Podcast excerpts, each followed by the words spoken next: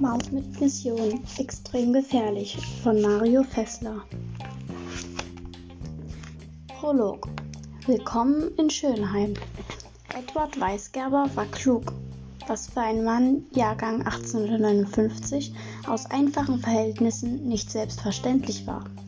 So klug, dass er aus dem kleinen, unbedeutenden Malereibetrieb seines Vaters, kaum dass er ihn übernommen hatte, eine florierende Farbenfabrik mit hunderten Angestellten machte. Das wiederum machte Edward Weisgerber reich. Und das war damals noch seltener als klug zu sein. Die Menschen strömten auf der Suche nach Arbeit in das einstmals beschauliche Dörfchen Eiterbach. Und so wurde es zu einer Stadt, der Edward Weisgerber erst eine Kirche baute, dann ein Rathaus, dann eine Schule, dann ein Stadtpark. Denn Edward Weisgerber war nicht nur reich, sondern auch großzügig, liebenswürdig und gut. Das war damals wie heute eine absolute Ausnahme. Aber auch wenn Edward Weisgerber klug, reich, großzügig, liebenswürdig und gut war, eines war er nicht. Schön. Sicher, er war auch nicht abgrundtief hässlich, aber eben auch nicht schön. Sein Bauch wuchs, obwohl er jede freie Minute radelte oder schwamm oder wanderte. Fitnessstudios gab es damals noch nicht. Schon mit 20 waren ihm die meisten Haare ausgefallen, weshalb er die wenigen übrig gebliebenen entweder als schmalen Kranz an den Kopfseiten tragen musste oder so kämmen, dass es total blöd aussah. Und sein Schnurrbart stand immer struppig ab, egal wie oft er ihn immer wieder glatt strich. Also war Edward Weisgerber alles, außer schön. Und seltsamerweise sehnt man sich immer am meisten nach dem, was man nicht hat. Für Edward Weisgerber war das eben Schönheit. Er machte aus Eiterbach die schönste Stadt der Region. Weil die schönste Stadt natürlich nicht so einen grausigen Namen haben konnte, kaufte er ihr den passenden Schönhain. Mit Geld konnte man damals alles kaufen. Heute auch, aber man muss besser aufpassen, dass es keiner merkt. Er heiratete Geraldine, die schönste Frau der Welt. Begegnet war er ihr in Paris unter dem neu eröffneten Eiffelturm, wo sie ihn geheimnisvoll angelächelt hatte. Nachdem er bei Geraldines Vater um ihre Hand angehalten hatte, über eine Heirat entschied damals nur die Väter, das war damals schon furchtbar ungerecht, kehrte er mit ihr in das schönste Haus der Stadt zurück, die ja nun die schönste Stadt der Region war. Aber weil Edward Weisgerber immer noch nicht genug Schönheit hatte, fragte er seine frisch gebackene Frau um Rat. Warum bist du nur so schön? seufzte er eines Abends vor dem Schlafengehen. Weil ich die richtigen Mittelchen dafür habe, antwortete sie mit dem bezaubernden Akzent, den sie ihr Leben lang behalten sollte. Dabei zeigte sie auf die Tiegel, Dosen und Flaschen, die ein eigenes Regal in ihrem Ankleideraum neben dem Schlafzimmer beanspruchten. Edward schaute Geraldine verblüfft an. Dann ließ er sich erklären, was in all ihren Tinkturen, Lotions und Cremes steckte und entschied, dass er keine Farben mehr produzieren wollte. Die machten nur Häuser und Wände und Dinge schön. Edward wollte Menschen schön machen. Er benannte seine Firma und sich selbst in Blanche um. Das war französisch, wie seine kluge Frau, bedeutete schlicht weiß und klang edel, elegant und schön. Nachdem das erledigt war, machte Edward sich daran, Schönheit für Menschen herzustellen. Edward und Geraldine bekamen einen Sohn. Er hieß Oswald. Er war klug, reich, großzügig, liebenswürdig und gut und sah so mittel aus. Oswalds einziger Sohn wiederum hieß Ferdinand, ein reicher, großzügiger, gutherziger Mann von durchschnittlichem Aussehen, aber hellem Verstand. Ferdinand bekam dann Alexander, ein Mann, dessen überschaubare Attraktivität durch Intelligenz, Güte und Reichtum mehr als wert gemacht wurde. 34 Jahre später blieb der stolze Alexander Blanche seinen gerade geborenen Sohn in den Arm. Als der Kleine seine strahlend blauen Augen aufschlug, wurde er fast geblendet. Das Baby lächelte, und während seinem Vater bei diesem Anblick das Herz dahinschmolz, erkannte er fasziniert, der Kleine hatte schon Zähnchen. Winzige, perfekte Perlen, die in seinem lächelnden Mund aufgereiht waren. Dieses hübscheste Baby der Welt erhielt den Namen Anton. Im Gegensatz zu allen anderen hübschesten Babys der Welt wurde es nicht dick und ungelenk, als es größer wurde. Es verlor beim Wachsen nicht die perfekte Symmetrie seiner Gesichtszüge und als Anton mit sechs Jahren die ersten Milchzähne ausfielen, wuchs kein einziger Schieferzahn nach. Aus den winzigen Perlen wurden nur größere Perlen, ebenso strahlend weiß wie ihre Vorgänger, ebenso makellos angeordnet. In der Pubertät bekam, bekam Anton keinen einzigen Pickel, sondern behielt seine samtweiche Haut. Während andere Jungen im Stimmbruch monatelang klangen wie ein Nagel, der über eine Schiefertafel kratzt, tauschte Anton von einem Tag auf den anderen den fröhlich hellen Klang seiner Kinderstimme gegen den wohltönenden Bariton eines Mannes von Welt ein, beruhigend und geheimnisvoll zugleich. Anton Blanche erreichte mühelos, wonach seine Vorfahren immer so leidenschaftlich gestrebt hatten. Anton war schön und natürlich wie seine Vorgänger reich, berühmt, großzügig und klug. Nur gut. Gut war er leider nicht.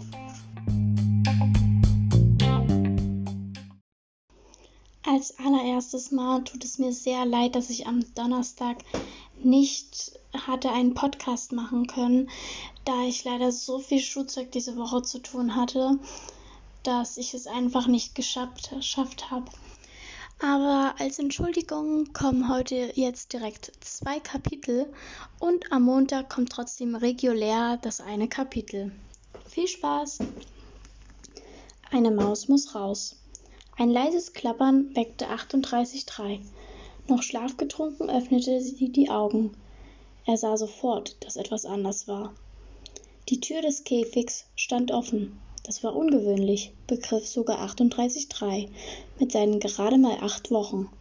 Ein grauhaariger Mann, den er unter den Weißkitteln noch nie gesehen hatte, der aber trotzdem einen weißen Kitteln trug, sah ihn mit freundlichen Augen durch die offene Tür an. Willkommen in der Freiheit, Maus. Nutze sie, sagte er. 38.3 wandte sich an seine drei schlafenden Brüder, die mit ihm den Käfig teilten. Ein alter Mann hat den Käfig aufgemacht, rief er ihnen zu. Dann soll er ihn wieder zumachen, grunzte 38,4. Und schrei hier nicht so rum, ergänzte 38,2. 38,1 schlief wie üblich einfach weiter und merkte gar nichts. Er hat den Käfig aufgemacht, murmelte 38 noch einmal, diesmal eher für sich. Der Mann stellte sich unter die am Eingang des Raumes angebrachte Kamera und zog ein kleines silbernes Kästchen aus der Tasche. Er wog es in der Hand und warf es dann mit leichtem Schwung nach oben. Wie durch Zauberei blieb das Kästchen an der Unterseite der Kamera hängen und sah aus, als wäre es schon immer da gewesen. Das grüne Lämpchen unter dem gläsernen Auge flackerte kurz auf. Der Alte nickte zufrieden, trat wieder in das Sichtfeld der Kamera und öffnete nun bei den Käfigen an der gegenüberliegenden Seite jedes einzelne Türchen. Die Bewohner, meistens ebenfalls Mäuse, aber auch Hamster und Meerschweinchen, schliefen entweder weiter oder schauten den Herrn fragend an. Was machen Sie da? Sie haben in diesem Teil des Forschungsabteilung nichts zu suchen. Der schneidende Ton ließ 38.3 zusammenzucken. In der Tür stand die Frau, die er fast jeden Tag sah. Eine etwas pummelige Frau mit furchtbar verrauchter Stimme und einer noch furchtbareren Frisur. Am schlimmsten war aber ihr Geruch. Sie roch nach Katze. Angeblich hielt sie eine ganze Herrscher von ihnen, nur ein paar Türen weiter.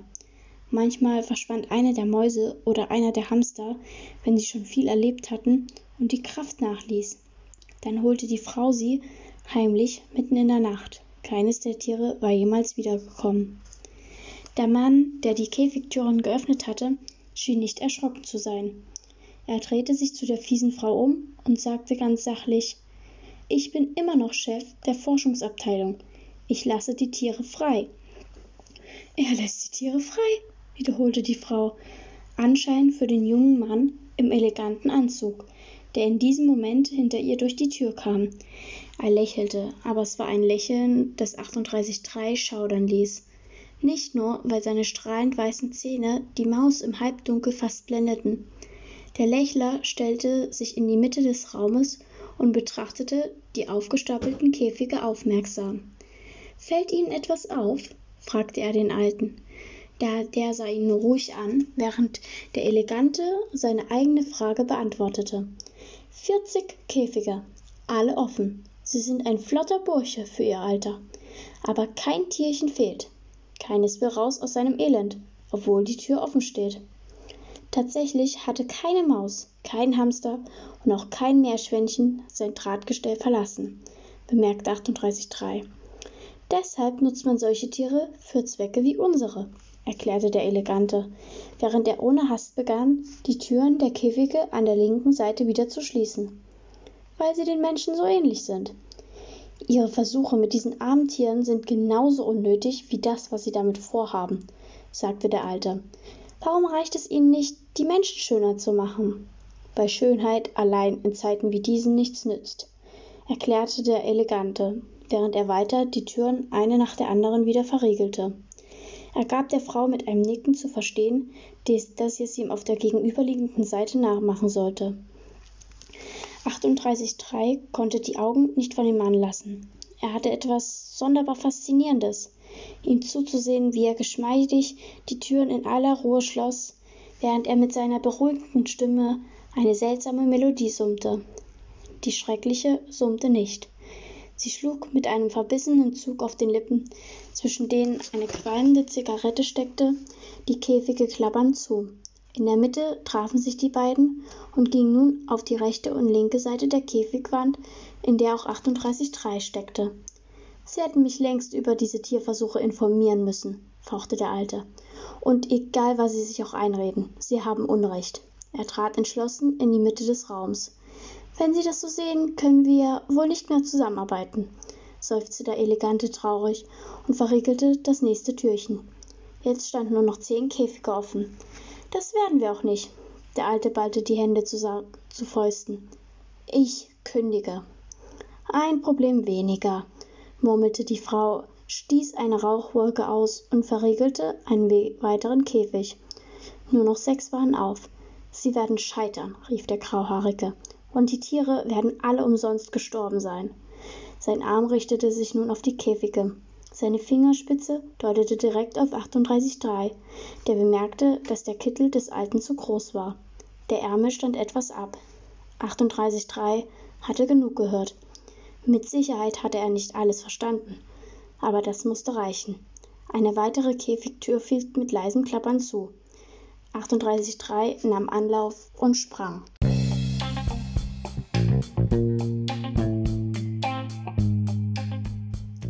Eigentlich wollte Max Kühl es seinen Eltern ja nur einfach machen. Er war zehn und wusste mittlerweile, wie das lief. Pünktlich vier Wochen vor seinem Geburtstag am 5. Mai fiel es seinem Vater auf. Immer am Frühstückstisch und immer, wenn er hastig den letzten Schluck Kaffee nahm. Dann streifte sein Blick noch einmal über das Datum der Tageszeitung, die er gerade innerhalb von exakt 27 Minuten durchgearbeitet hatte, als wollte er sich ganz genau einprägen, zu welchem Tag denn nun die Börsenkurse gehörten, die er gerade als einzigen Teil der Zeitung, den er außer den Fußballergebnissen las, studiert hatte. Oh, du hast ja auch bald wieder Geburtstag, sagte sein Vater und rief das dann nochmal überrascht in den Flur. Serafine, Max hat bald wieder Geburtstag als wäre das eine Neuigkeit, die Max Mutter noch nicht mitbekommen hätte. Mama warf sich gerade in den Blazer, sagte dann Stimmt, stimmt und ordnete an, dass Max sich bitte bis zum Abendessen überlegt haben sollte, was er sich wünschte. An seinem vierten oder fünften Geburtstag, ein Alter, an das sich Max nicht mehr erinnern konnte, hatte er sich vielleicht noch total gefreut und lange darüber nachgedacht, was man sich denn so wünschen könnte. Jetzt, wo er wusste, was kam, lastete dieser mütterliche Befehl so schwer auf seinen Schultern wie ein Todesurteil. Zumal er sich, seit er denken konnte, dasselbe wünschte und es einfach nie erfüllt wurde. Tschüssi, Schätze! Mama war wie immer die Erste, die das Haus verließ. In genau fünf Minuten würde Papa den Autoschlüssel von der Anrichte nehmen und dann hätte Max noch seine zehn Minuten für sich, bevor der Fahrdienst zur Schule kam. Seine Eltern betonten immer, wie wichtig Umweltschutz war und spendeten jedes Jahr zu Weihnachten für Regenwaldprojekte oder Klimaschutzorganisationen. Max fand das sehr unlogisch, da Mama und Papa beide bei der Firma Blanche arbeiten, die Schönheitsprodukte herstellte und der größte Arbeitgeber der Region war. Hätten sie auch nur ein Auto nehmen und ihm noch dazu an der Schule absetzen können. Denn die lag auf dem Weg. Damit wären der Fahrdienst und das zweite Auto überflüssig gewesen, die Umwelt ein bisschen weniger verschmutzt und schon wäre der Weihnachtsspende vielleicht gar nicht mehr so wichtig. Der Fahrdienst war in Max Sinne so oder so unlogisch, seit sie in das neue Haus gezogen waren. Da brauchte er zu Fuß zur Schule maximal 10 Minuten. Zumindest vermutete er das. Ausprobiert hatte er es noch nie, weil seine Eltern das viel zu gefährlich fanden. Was für einen fast Elfjährigen gefährlich daran sein sollte, einen sehr breiten Bürgerstreik zehn Minuten entlang zu laufen, hatten sie ihm aber nicht so richtig erklären können. Tschüss, mein Junge, lern was Schönes, rief Papa. Die fünf Minuten waren vorbei. Max sagte auch Tschüss, fragte sich, was wohl die schönen Dinge waren, die man zu Papas Zeiten noch in der Schule gelernt hatte, und räumte die Spülmaschine ein. Dann zog er ein Desinfektionstuch aus dem Spender neben dem Kühlschrank, wischte die Tischplatte ab und warf es in den Mülleimer. Er holte den Rucksack aus seinem Zimmer, guckte, ob er alles eingepackt war, was natürlich so war, denn Mama kontrollierte abends ja immer und ließ sich mit einem Seufzer auf den Küchenstuhl fallen, um auf das Hupen des Fahrdienstes zu warten. Wenn das Leben immer so langweilig ist wie jetzt, dachte Max, hat man eigentlich keinen Grund, elf zu werden. Zur gleichen Zeit in einer anderen Ecke der Stadt warf sich Shakira bitter die Tasche über die Schulter, packte Harvey ihren riesigen Stoffhasen am rechten Ohr und schlug die Tür hinter sich zu. Onkel Wichmann rief ihr noch etwas nach, aber wichtig konnte das nicht sein. Nichts, was Onkel Wichmann sagte, war wichtig. Shakira hatte schlechte Laune. Das war nichts Besonderes, denn Shakira Bitter hatte immer schlechte Laune.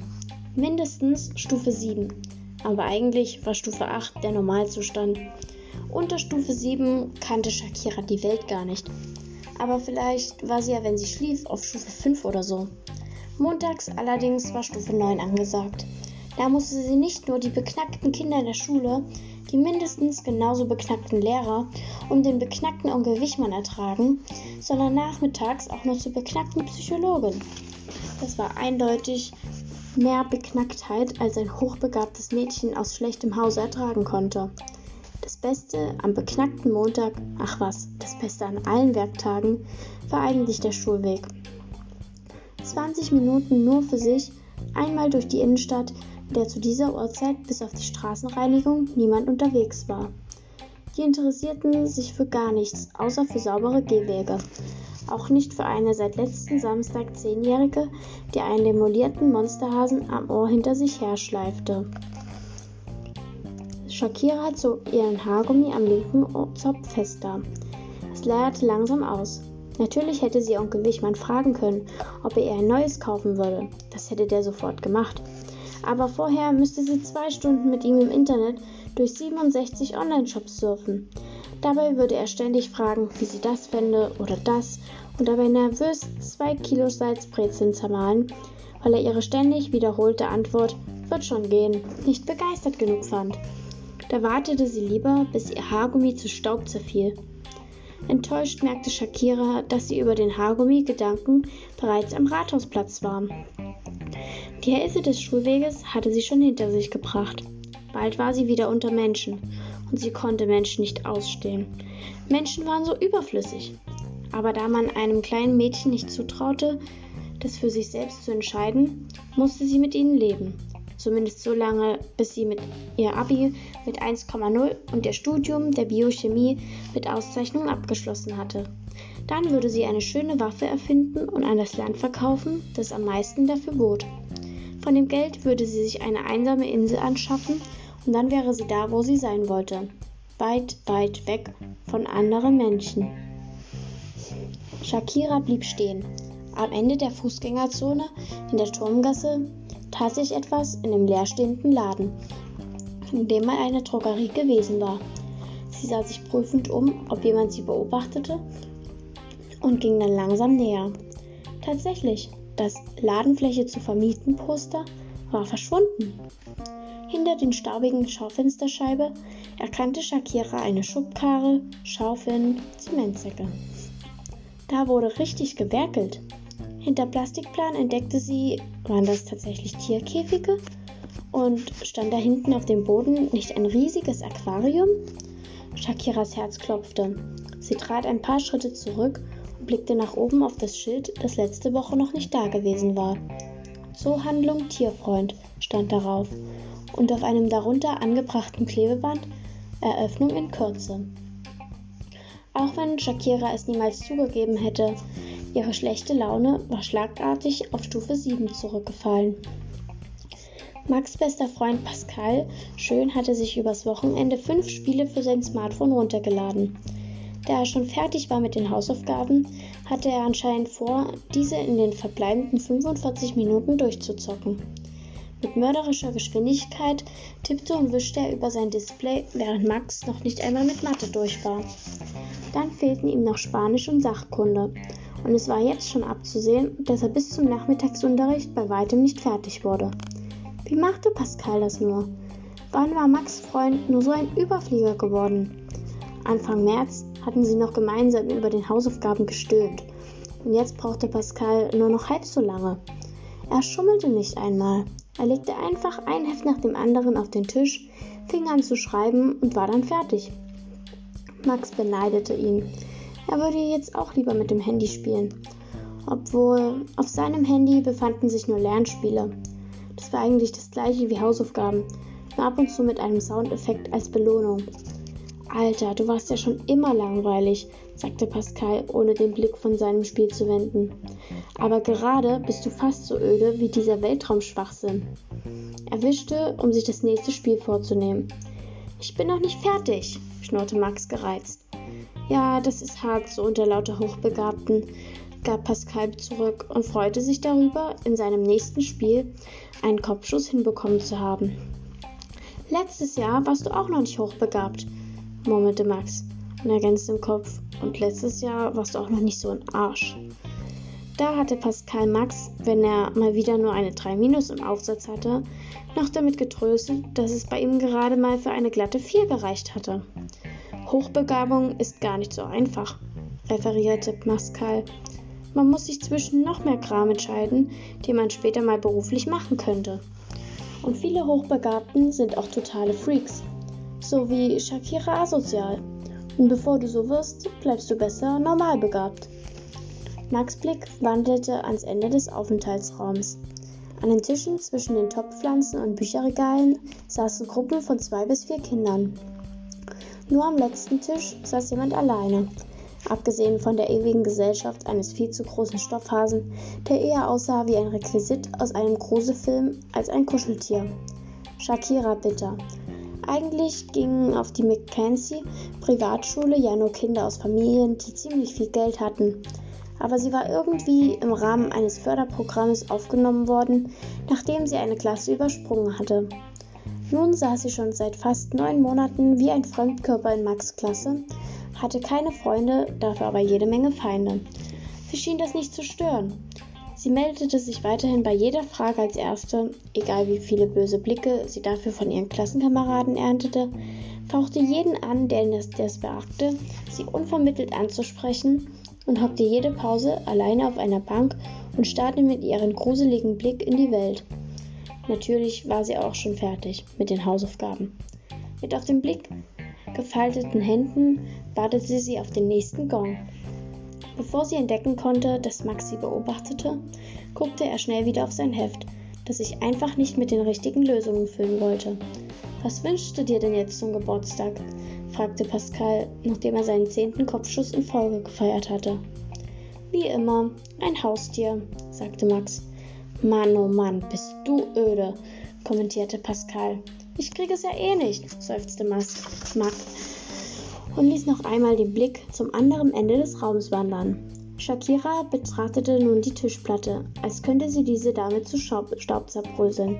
Dafür hatte Max jetzt das merkwürdige Gefühl, dass ihr Horrorhase sie anstarrte, obwohl der nur noch ein Auge hatte, das an einem Faden herunter auf die Wange hing. Er seufzte. Wenn er nicht bald fertig wurde, musste er abends nach Japanisch noch den Rest des Hausaufgaben erledigen. Dazu fehlte ihm echt der Nerv. Er vergaß Shakira bitter und machte sich an die Arbeit.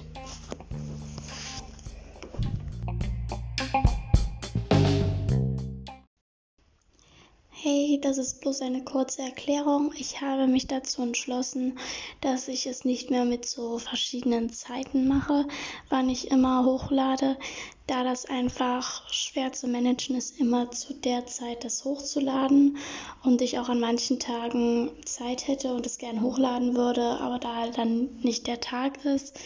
Weswegen jetzt einfach immer mal wieder, wenn ich Zeit und Lust habe, eine Folge hochkommt.